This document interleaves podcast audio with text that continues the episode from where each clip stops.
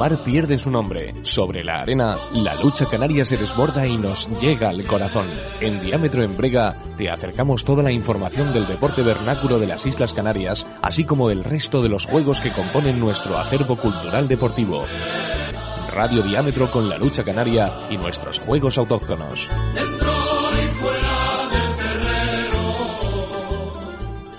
Muy, muy buenas tardes, saludos cordiales. Comenzamos aquí un nuevo programa de Diámetro en Brega.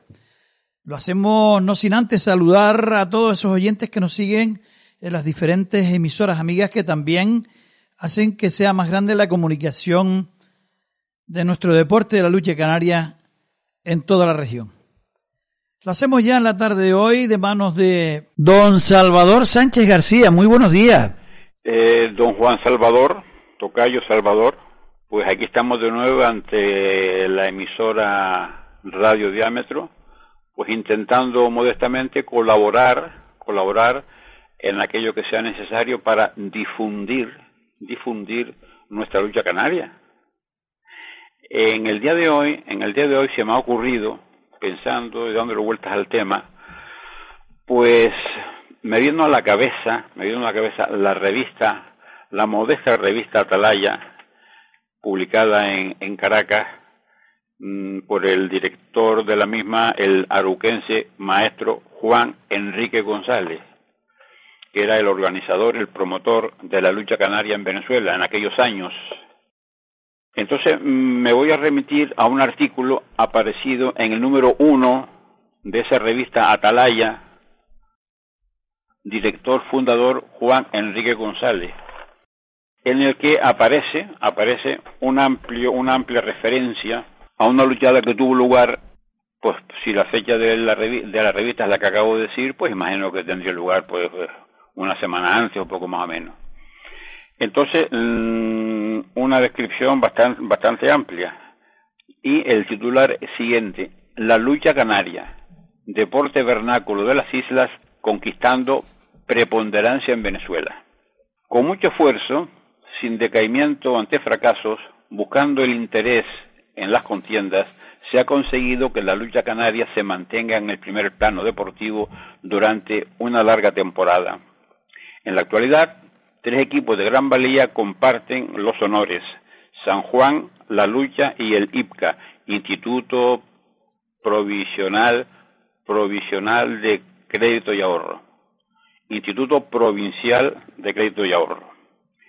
Los luchadores del frigorífico San Juan forman el conjunto mejor acoplado, ya que no solo tienen puntales como el pollo de las Mercedes, pollo de Geneto, y Ramos, sino que en su gente mediana figuran valores como Pestano, Gutiérrez, Luis, Adolfo, etcétera, que desde, desde que empiezan la luchada obtienen las primeras victorias y dan a los mayores una ventaja que sin esfuerzo pueden conservar. No cabe duda, el San Juan es el mejor equipo de los constituidos y vencerlo es un timbre de orgullo que se disputan los demás conjuntos. El domingo anterior, día 11 de agosto, apareció el nuevo bando patrocinado por el Instituto Popular de Crédito y Ahorro, capitaneado por Antonio León Pollo de Sardina, entendamos, Pollo Sardina en de Gran Canaria, y se enfrentaron en Caracas con el potente San Juan. El resultado fue ampliamente favorable a los refrigerados, que vencieron por 12 a 3. Desde el comienzo de la lucha la ventaja se puso muy elevada y solamente esperábamos que los puntales del nuevo equipo, entre los que figuran el niño, el pollo sardina, Gil y el canarito, pudieran detener el 5 a 1 que traían a su favor los del San Juan. Pero, pero la batería pesada tuvo sus buenos contrapesos y León y Gil fueron eliminados por Isaac tocándole al pollo de las Mercedes eliminar a El Niño y al Canarito.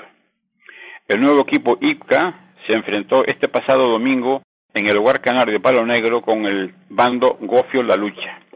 La luchada de Palo Negro tiene otro ambiente. Su público es la segunda vez que presencia el espectáculo y acude con ese interés que dan las cosas que se apreciaron y se van olvidando. Los muchachos del instituto, sujetos a una concienzuda preparación, dieron la hora en Palo Negro. Ha sido la luchada más reñida que hemos presenciado. Ambos bandos, con entusiasmo, salían al terrero rápidamente y ejecutaron las luchadas más espectaculares vistas en Venezuela. El marcador igualado hasta, la, hasta los finales se volcó a favor del IPCA cuando Antonio León tiró a cuatro, dando prueba de una mejor preparación física y afianzando la victoria al eliminar a Vidal Martín. Borito se lució con el niño Gutiérrez y Miguel Armas, pero con Gil hizo muy poco que mereciera nuestro aplauso. Sus intentonas de luchar fueron muy suaves y esa posición de espera, sin importarle público al tiempo, fueron lo único que desmereció la luchada, que ya hemos catalogado como la más reñida y vistosa de las celebradas. Borito es un luchador de categoría y si bien es verdad que sus contrarios salen como juramentados a no dejarle ejecutar, también debemos reconocer que él tiene conquistado un puesto que debe defender aunque sea cayendo, pero quedando conceptuado como un luchador de iniciativa y no solamente como un contrista. Esperamos que en lo, en lo sucesivo Borito quite ese mal sabor que dejan las agarradas de tipo psicológico y pedimos también a los capitanes de bandos contrarios a este luchador que el hecho de tener un estilo y una forma de ser peculiar en la luchada no es motivo de formar a los luchadores, de forzar a los luchadores a que dejen la iniciativa para pura y exclusivamente al demás categoría. En la agarrada hay dos hombres, ambos tienen los mismos derechos y obligaciones y no es obligatorio el iniciar para ninguno de los contendientes. Pero volvamos al terrero. Se agarraron Gil y Borito cinco veces y el árbitro, el veterano Raúl Casaña, con justa razón, los separa en vista que no se habían dado ninguna lucha. Le sale Gutiérrez segundo y Borito se lo lleva fácil. El pollo de sardina ya se había ido a los vestuarios y se da por vencido. Y vuelve al terrero Gil con el marcador 11 a 11. Agarran de nuevo Borito y Gil y con ligeras intentonas por parte de Borito, que no conducen a nada, se vuelven a separar, extenuados y con una luchada de cuatro horas, muy, movida por cierto, agarran y vuelven los forcejeos y el afán de no dejarse mover. Borito intenta y cae en tierra de rodillas, más por agotamiento que por lucha. Así las cosas, sin pena, luchadores y público optaron por dar finalizada la luchada, llevándose la incertidumbre de un empate que, con un poco de buena voluntad, se hubiese decidido por una de los bandos. Este próximo domingo tenemos en cartel una gran luchada en el campo de deportes La Salle de Caracas, el Gofio de la Lucha contra el frigorífico San Juan, la lucha. Llevará el refuerzo de El Niño y el Canarito, del bando IPCA, y si encontramos y si encontramos a Vidal recuperado, puede dar batalla a los campeones del terrero. Bien, este gran, esta, esta noticia de la luchada, que ocupa dos paginitas, de la, pues está en, en la parte inferior, en el pie, dijéramos, de este comentario, como cosa curiosa, como anécdota, pues hay dos publicidades. Una que dice, la lucha compañía anónima, fábrica de gofio y harina y una, una, una referencia que dice, son fuertes porque comen gofio la lucha. Y después hay otra publicidad de agencia de viajes El Teide, la agencia de los canarios en Venezuela. Bien, pues esto es una, un comentario. Usted, usted eh, cuando ha ido pues leyendo este artículo del año 57 allá por el mes de agosto, mm. pues ha, ha, dado nombres eh, como el niño, que eh, sabemos que en la actualidad tenemos alguien que trabaja por la lucha canaria, sigue trabajando en esas escuelas de lucha canaria en el municipio de Santa Lucía de Tirajana, en la isla de Gran Canaria. Eh, el niño, fíjese, no sé si tiene que ver con este luchador de la Unión Sardina de la época, ¿no? No, con gran diferencia, con gran diferencia, porque eh, este niño de Tenerife se llamaba Lorenzo Roger. Y yo creo que le, le decían el niño porque era un gigante. Entonces usted sabe, usted sabe que en los apodos se utiliza una, una denominación opuesta a lo que el ser representa. Entonces, no creo que tengan, hay coincidencia en la, en la denominación, en el apodo, en el alias, pero no tienen, creo que no tengan. Y en el tamaño, porque el niño que yo conozco y que fue luchador, entrenador del Estrella, luego del Sardina, y que sigue hoy día dando clases en las escuelas de lucha del, de este municipio, como decía antes, eh, precisamente no es muy alto eh, este, este artista de la, de nuestro deporte, lógicamente que aún pues sigue trabajando eh, pues después de haber pasado por todas esas partes de la lucha canaria de las directivas y demás Sí, sí. que las directivas son eh, yo creo que una losa tan pesada o más que la que puede llevar un luchador con la mayor de las disciplinas yo creo que es una cosa que precisamente usted que ha también pasado por este por este estamento diríamos por las directivas de, de un equipo de lucha o de o- o- o ha estado en varias.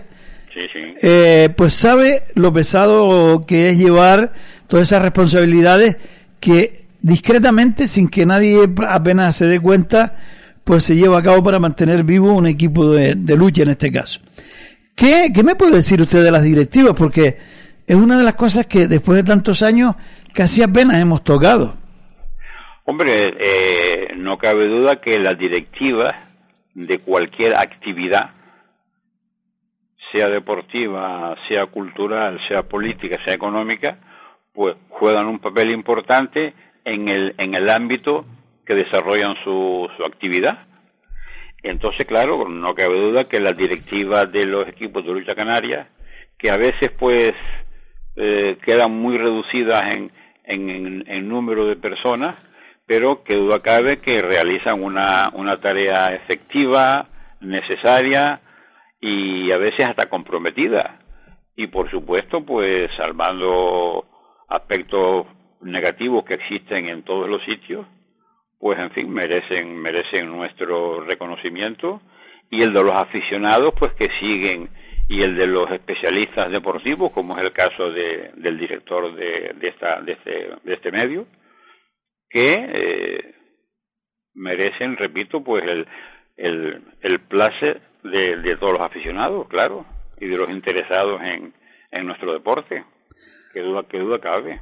Pero hay una cosa que, que la gente quizás pasa por, por alto, y desde aquí queremos hacerle ese merecido homenaje, si se puede, eh, a esas directivas, en este caso de la lucha canaria, pues estamos dentro de un programa de este tipo, eh, podría ser de cualquier otro estamento, como bien ha dicho nuestro interlocutor habitual, eh, pero si hablamos de la lucha canaria, eh, podríamos llevar a, a todo esto esa famosa frase de que de qué fue antes, si el huevo o la gallina. ¿Usted cree que sin la directiva habrían equipos de lucha, lucharían los luchadores o sin los luchadores no habrían equipos de lucha ni directivas? Sin lugar a dudas, sin lugar a dudas, originariamente, originariamente no había directiva, había bando norte y bando sur. Y personas pues entusiasmadas, curiosas, amantes de lo nuestro, que se movilizaban, pero en principio, en principio eso de las directivas no existía. En principio, en principio. Luego, con el transcurso del tiempo, etcétera, etcétera, pues se va la cuestión eh, consolidando, dijéramos reglamentando, etcétera, etcétera, etcétera. Y entonces, pues surgen en un momento X que yo no tengo, no lo tengo contabilizado, pues surgen las la directivas, por supuesto. Pero sí, hubo una época histórica en la que las directivas no existían, claro. Eh, O sea que es posible, Como no existían los equipos, eran los bandos, eh, pero es posible desarrollar eh, la lucha canaria en los días que estamos viviendo sin directivas. ¿Se lo, cree, ¿Lo cree usted así? Hombre, es igual que si usted me oyese, hoy se podría vivir la gente en taparrabo. Pues no. ¿Por qué? Porque no en vano han pasado X años. Pues entonces con, con esto pasa exactamente lo mismo. Que cada vez se va adecuando, se va reformando, se va mejorando, a veces perjudicando, pero en conjunto la evolución de la vida pues obliga en cada momento a ir, en este caso, pues progresando, mejorando, superando lo, lo anterior. Claro, yo creo que hoy, hoy día, si no se concibe, ¿no? claro, no se concibe porque hay una directiva, hay un formulario, hay una reglamentación, hay una federación, etcétera, etcétera, etcétera. Hay unas alternativas de sanciones para el caso de incumplimiento, etcétera, etcétera, etcétera. Entonces, claro, hoy día pues prácticamente es inviable esa, esa, esa concepción de luchada sin directiva. ¿Qué cree usted que es más difícil eh, dentro de una directiva? ¿La parte económica, la parte de esa labor social que hacen hacia la sociedad? Eh, eh, que no se pierda el espectáculo, por ejemplo, que se ganen realmente las directivas están para organizar una serie de personas para que eh, lleguen lo más alto posible en una tabla de clasificación, pero a veces en un momento dado olvidamos quizás el espectáculo. ¿Puede ser esto cierto? ¿Es una apreciación mía personal? ¿O cree usted que de cualquiera de las de lo que le he nombrado de estas partes puede ser mejorables, pero siempre mirando a ese punto final del aficionado y el espectáculo?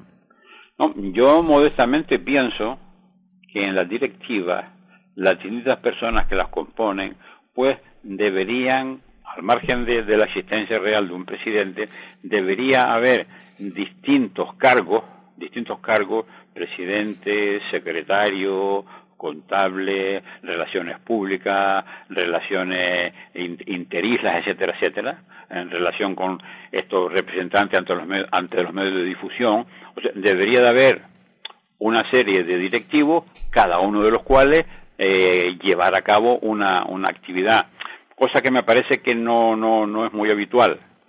Pero mm, yo considero esto, distintos cargos, distintas actividades, y entonces al ser las actividades repartidas, siempre con la anuencia del presidente, pues eh, sería más llevadero pues las actividades que en vez de estas directivas que cito, pues a lo mejor aunque sean más o menos con número, un número regular, pues en la actividad real pues son unos pocos.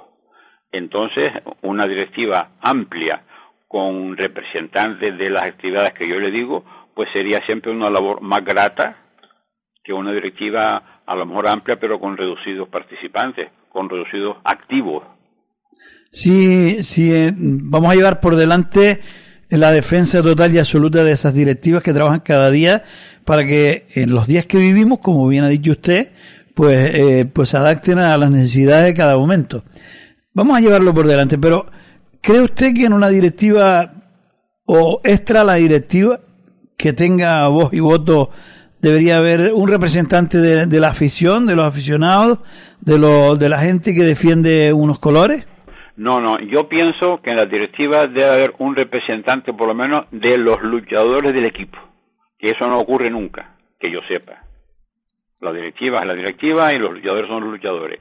Pero, como los luchadores son parte activa en la lucha, pues yo pienso, he pensado siempre que en la directiva debe de haber siempre un representante activo, no silencioso, sumiso, que acate todo lo que no, no, no, no, representante activo, representante de los luchadores que tienen voz y voto. Ahora, aficionados representantes en la directiva, pues no creo, no creo, no creo. El aficionado, pues, al espectáculo, a presenciarlo, y si ese aficionado es muy, muy, muy aficionado y amante del deporte, pues lo que podría decir, decir es sugerir en algún momento, hacer un escrito sobre eh, posibles soluciones, eh, acuerdos, solicitudes, visiones de futuro, corrección de errores, pero como aficionado comunicarlo o bien por escrito o bien a alguno de los directivos que asuma y lo presente. Pero un aficionado en una directiva, yo particularmente no lo veo. No me opongo ni soy, ni soy un obstáculo para que esto ocurra, pero en principio yo sí veo a un luchador, a un aficionado, pues yo no lo veo por ahora a lo mejor en el, en el futuro ocurre y yo digo qué bien, qué bien, qué bien lo está haciendo, pero en principio no, no lo considero yo subjetivamente.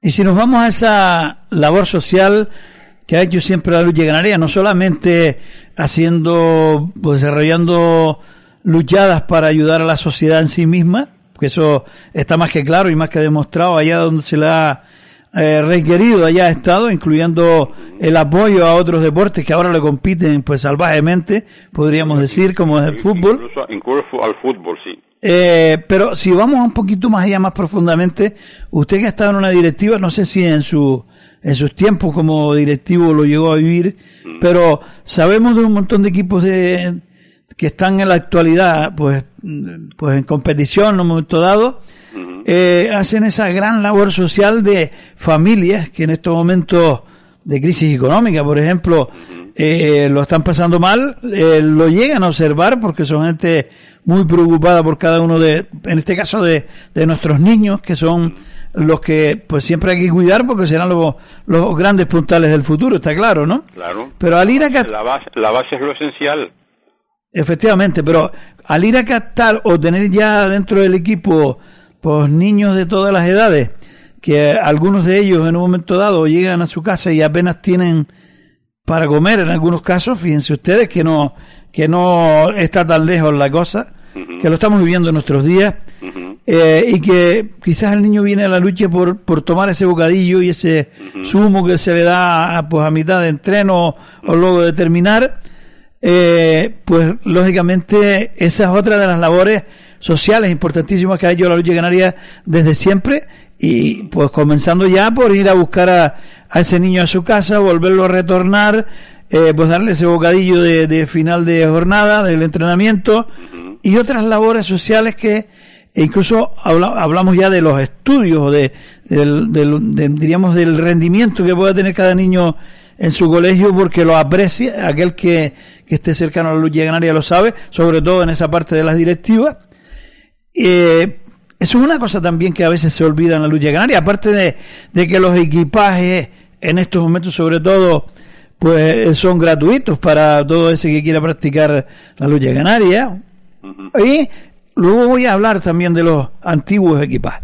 Pero esa labor social eh, que seguramente usted habrá visto igual que yo y que con los años después pues aprendes a verla también, incluso no estando en las directivas. Eh, ¿Qué le parece a usted todo esto?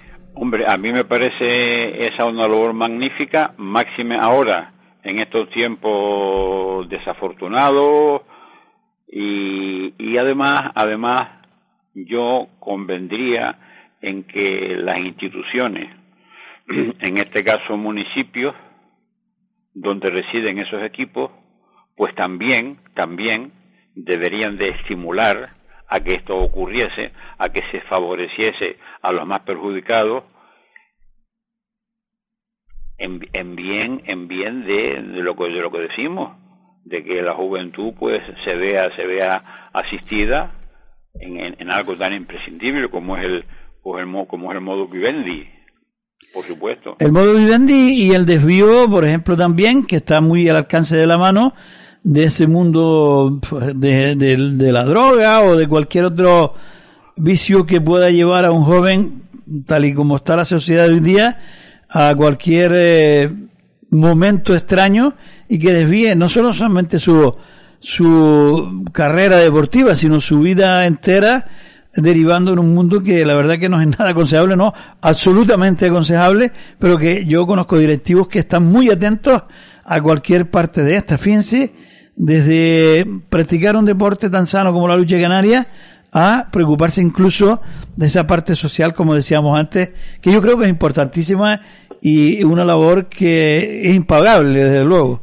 Mire, y no, no nos olvidemos que hoy día también hay instituciones, instituciones que ante estas necesidades pues atienden a los atienden, atienden a los perjudicados al margen del equipo, al margen del ayuntamiento, al margen de existen también instituciones que reciben reciben solicitudes y las atienden en la medida que lo posibiliten y que se demuestre que los solicitantes lo, lo necesitan.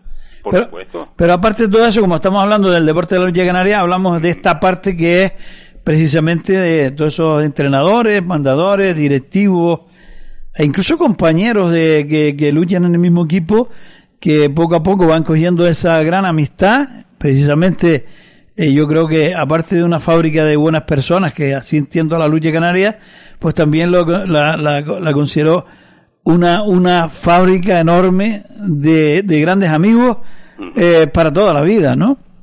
Sí, sí, sí, la lucha canaria es la sociedad. Y así como en la sociedad pues se hacen amigos y conocidos, pues en la lucha canaria que continuamente están entrenando, luchando, etcétera, etcétera, pues se establece, se establece una conexión, una amistad, claro, por supuesto.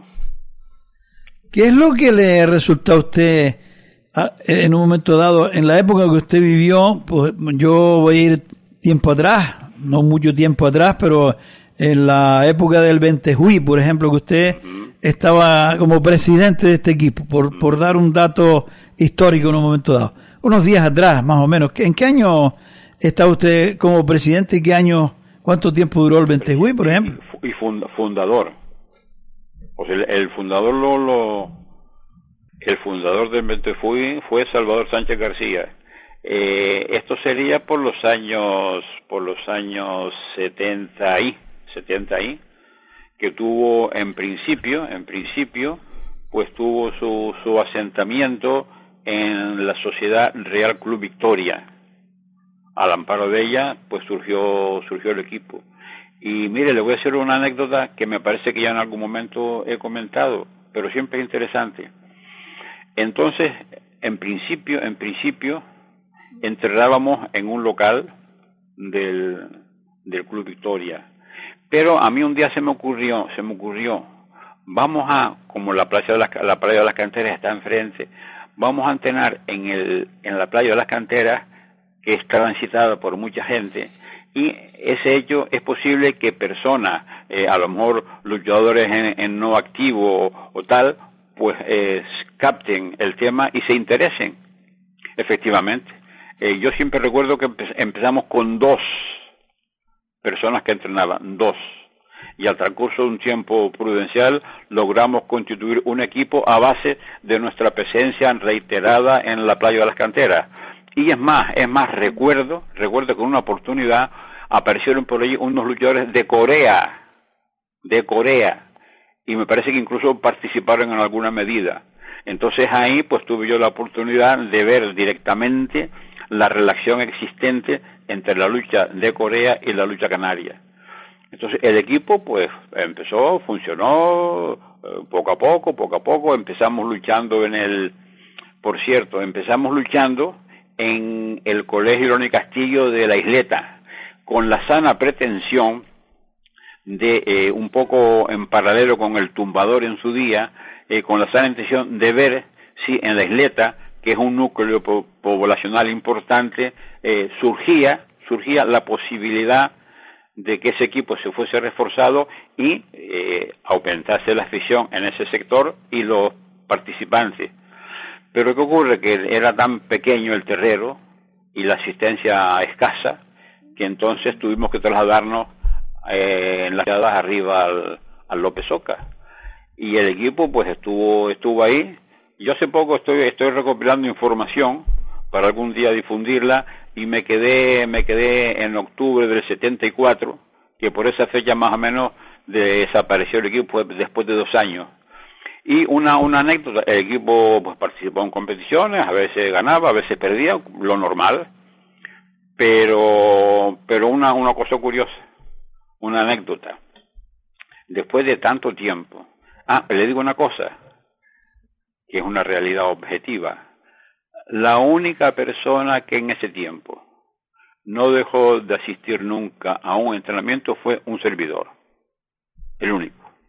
Bien, como casi todos los luchadores o bastantes de ellos tenían tenían eh, coche, entonces nos concentrábamos en el Victoria, se cogían los coches distintos y nos trasladábamos a, los a los terreros. Bien esto ocurrió durante pues aproximadamente dos años. Pero ¿qué ocurrió un día? Pues un día ocurrió que teníamos una luchada programada contra el equipo de Arguin, una lucha en Arguineguín.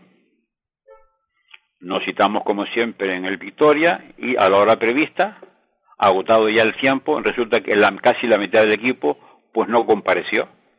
Entonces yo le dije a los que estábamos presentes, vámonos para allá, que esperamos que los demás por allí volver pues no hayan podido y hayan ido directamente para allá.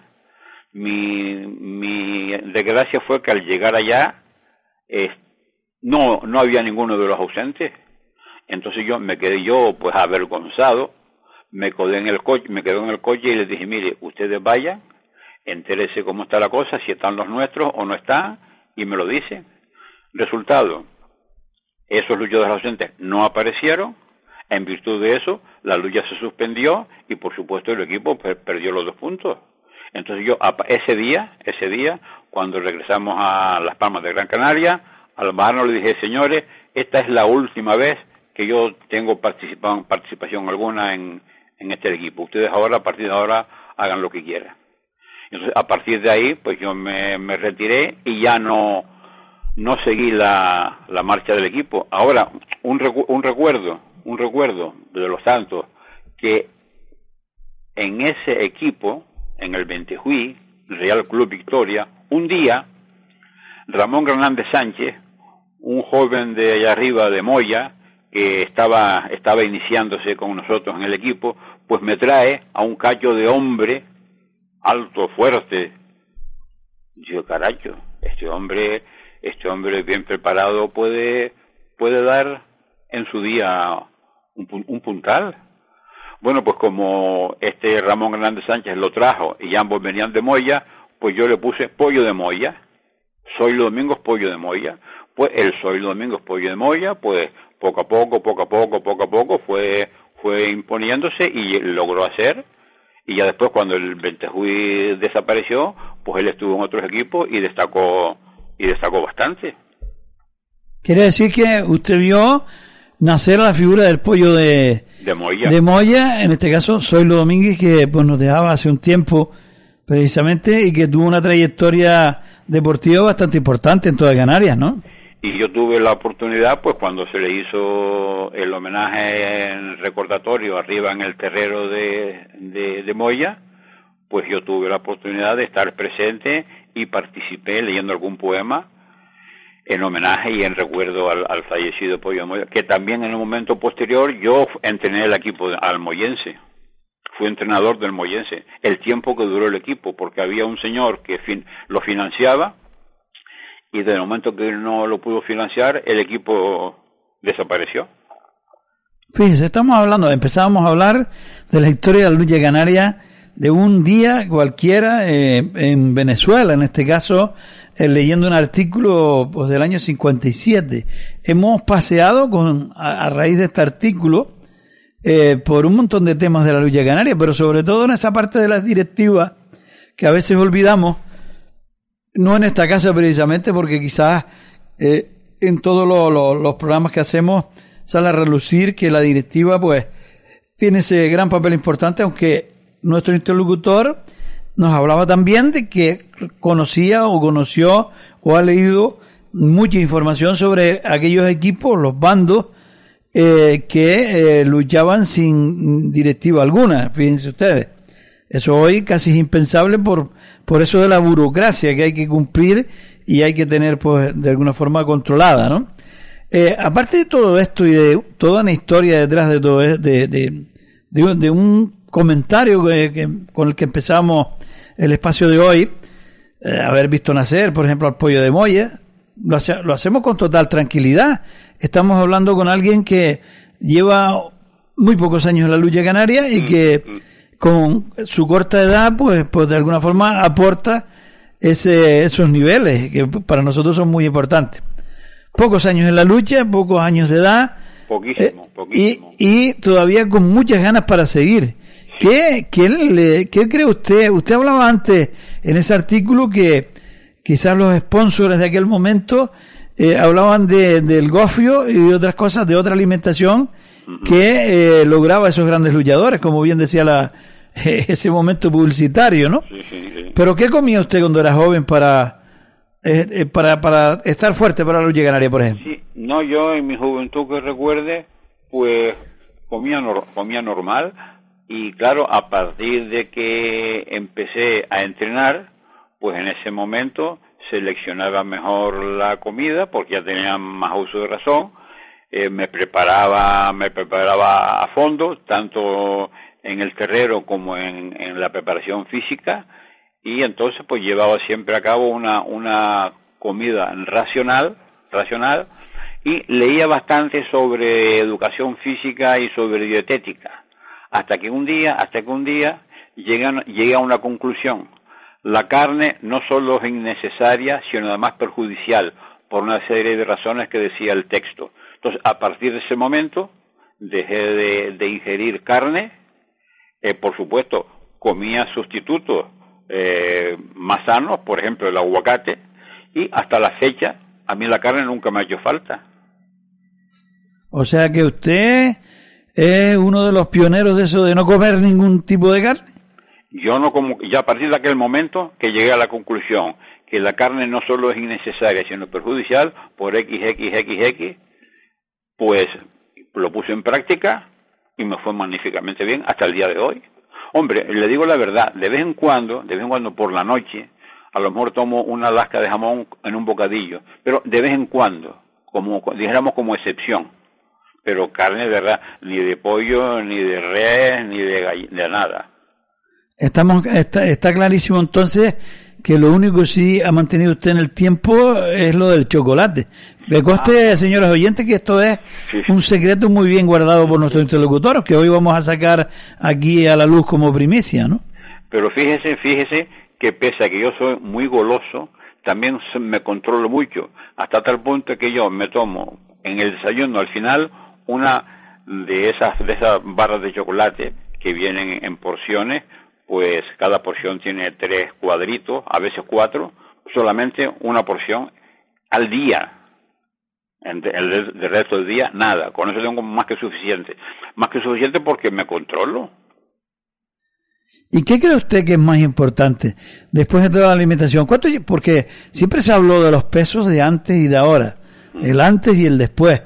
Yo soy contrario un poco a estar eh, comparando, pero veíamos que los pesos años atrás de los luchadores eh, para muy poco sobrepasaban los 100 kilos, ¿no? Estamos hablando de 70, 80, 90 kilos, 100 un poquito quizás ya pasándose al borde, sin un control de alimentación tan estricto como hay hoy día, pero sin embargo eran hombres fuertes que podríamos hablar de que cualquier hombre de la cola podría estar hoy en un destacado A o un puntal eh, en cualquiera de, de sus partes, ¿no?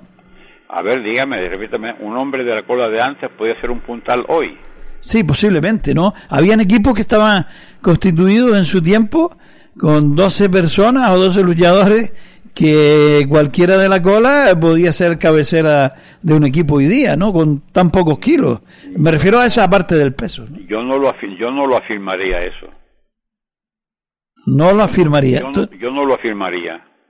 No, no, no. Un luchador de la primera fila, de la media o un poco hacia abajo, por muy destacado que fuese, salvo una excepción casi milagrosa, no podría hoy equipararse a un puntal a un puntal reconocido. Es mi, es mi, mi modesta opinión. O sea, eh, hay un, en, en la lucha ocurre una cosa. Hay puntales medianos y pequeños. Entonces, ocurre, ocurre a veces, a veces que el, el pequeño vence al mediano y el mediano vence al grande. Ahora, que un luchador de primera fila del pasado, de primera fila me refiero de los de los 12, el, número 11, hoy pueda constituirse en un puntal A, eso eso para mí es casi un milagro. Sería casi un milagro. Usted piénselo, usted piénselo y cuando estaba hablando de todo esto es que prácticamente había muchos equipos que sacaban en cada jornada una selección prácticamente, porque iban seleccionando luchadores y claro, eh, llega el momento que empieza a haber eh, luchadores de un muy alto nivel en todo el equipo, eh, incluida esa cola, esa media o la cabeza del equipo, ¿no? Sí, pero yo insisto, insisto, en el, en el pasado un luchador que saliera de los primeros, de los primeros, era muy difícil que ese luchador hoy día fuese un puntal, un puntal A, dijéramos, o un puntal B si usted quiere. Eh, destacaría mucho en su nivel, en algún momento ascendería porque es normal. Ya hay una frase escrita que es verdadera en parte que es el grande cayó y el chico perdió, que en parte en parte es cierta, pero lo normal, lo normal, lo normal no es eso. Según, según mi modesto criterio. ¿Por qué, ¿Por qué cree usted, bueno, cuando se habla de pesos en la lucha canaria, eh, a veces empiezan a encenderse luces rojas por todos los lados, porque hablar de peso parece que, que es un algo que no se debe tocar porque está mal visto eh, a la hora de hablar, por ejemplo, en un programa de radio como estamos haciendo ahora mismo. Eh, el peso yo creo que es una de las cosas que mm, de la que no se quiere hablar, pero ah, si habláramos más, eh, habría muchos conceptos más claros. Quiere decir que una persona que va pues, ganando kilos, en un momento dado le hacen falta para tener, esta, tener esa estabilidad en el terreno a la hora de enfrentarse a un luchador de mayor peso, pues el, el peso es necesario para lograr esa estabilidad de alguna manera. Pero una vez se pasa, se te empieza a acercar a esa delgada línea roja que es, eh, pues, eh, la salud, diríamos, la pérdida de salud. Eh, ¿cómo, cómo, ¿Cómo llegó a hacer usted el control o cómo cree usted o cómo lo ve usted el tema de los pesos? Hombre, el tema de los pesos, pues es lo normal es que una persona que tenga una altura de, de uno de 1,90 pues no puede tener igual peso que una persona que tenga 1,50, eh, practicando lucha, entrenando y luchando. Entonces, la lucha se caracteriza porque todo aquel que la practica con comedimiento, con conocimiento, con seriedad, pues va fortaleciendo la musculatura, eh, incrementa el peso y es evidente que esto ocurre. Ahora, eh, el peso está en relación, en relación con la con, con la altura de, de, la persona y este este peso pues debe ser debe ser eh, controlado controlado y el mismo sujeto el mismo sujeto percibe percibe cuando ese peso es excesivo. Entonces cuando ese peso es excesivo pues hay que poner en, en, en marcha unas condiciones pues de ejercicio y de alimentación y si es preciso pues con, alguna con alguna influencia con alguna referencia a alguien y entonces pues se logra mantener. Ahora cuando usted ve a un luchador con 140 kilos con barrigón con tal hombre pues esto la verdad es que para ese sujeto no es nada saludable usted se acuerda por ejemplo de me acuerdo un luchador grande y fuerte y perfecto Juan Barbusano por ejemplo tenía no tenía acceso pero tenía altura y ciento y pico kilos y por ejemplo, en otro momento anterior, pues aquí el, faro de Maspaloma, que no tenía acceso ninguno. O el Marón Marrero Pollo de un lugar que no tenía acceso a ninguno. O José Araña, por ejemplo. Porque me vienen a la cabeza. Usted se, pero claro, y, pero luego lo llevamos, que, casi eran de la época, eh, a un Camurrita, por ejemplo, eh, que era un hombre de no mucha altura, de bastante poco peso y tampoco también mortificó a muchos de estos grandes, bueno, poco peso para su para su capacidad, para su altura no tenía poco peso. Y además además de no tener poco peso para su constitución física era un hombre de una gran agilidad mental, de una gran capacidad de, creatividad. Entonces eh, todo esto todo esto influye, claro. No, y Camurrita fue un un luchador pues muy destacado que venció, que venció a que venció a Puntales y a otros los puso en duda cuando él estaba en su en su momento álgido. Claro, Camurrita es uno de los grandes luchadores equiparable, dijéramos, por la denominación al Camurria de Tenerife. Distintos, pero por algo lo pusieron Camurrita, imagino, porque al Camurria de Tenerife, destacado, sobresaliente, pues lo equipararon y a este le pusieron el diminutivo de Camurria Camurrita. Y, y, después de todo esto, después de todo este rato hablando de lucha canaria, eh, a mí no se me ocurre otra cosa que decirle aquello que hemos entrado en tiempo de tiempo de brega. Se nos acaba el tiempo como siempre, se nos hace corto. Pero claro, hemos acabado muy bien hoy porque hemos acabado en esa parte dulce del chocolate que a él tanto le atrae y hemos descubierto que no ha comido carne desde hace un montón de años. Por eso... desde que luchaba. Eh, precisamente yo creo que esto es una llamada de atención a mucha gente que en un momento dado lo cree como eh, primordial, necesario para, para, para salvar todas esas digamos, esas escaseces que pueda tener cualquier cuerpo, ¿no? Yo creo que cada uno elige su camino a la hora de elegir eh, su, diríamos, a la hora de cuidar su salud. Eh, ese puede ser uno. No es que lo aconsejemos como número uno de, de una dieta, pero, pero, pero sí que como ejemplo lo diga personalmente aquel que lo ha vivido durante muy poco tiempo. Lógicamente, 72 años ininterrumpidos en la lucha canaria no, son muchos años ni tampoco esos, eh, pues esos 89 años y casi 90 y que tiene ya de edad y que todavía nos sigue acompañando aquí con el mismo brío que lo hace eh, habitualmente. Gracias por estar aquí. Gracias por estar de nuevo y gracias por darle ese poquito cada día que nos acompaña a la lucha canaria. Un poquito no, un montón de cosas a la lucha canaria, sobre todo en esa parte histórica que cuanto menos, cuando menos, hoy hablábamos del año 57, ya han pasado unos minutos después de eso, y eh, pues seguramente hemos causado por lo menos ese interés histórico. Esperamos encontrarle a todos nuevamente y claro, a nuestro interlocutor aquí en su casa, en esa que ya está en inventario, pues hasta la próxima. Gracias, estimado director, y gracias a los oyentes por haber tenido la paciencia de, soportarnos. Hasta la próxima. Bien, y si nos acaba el tiempo en el día de hoy, agradecerles que hayan estado ahí desde esas diferentes emisoras amigas que reparten esta información de Lucha Canaria y les invitamos a estar aquí nuevamente en el mismo sitio y a la misma hora. Muy buenas tardes.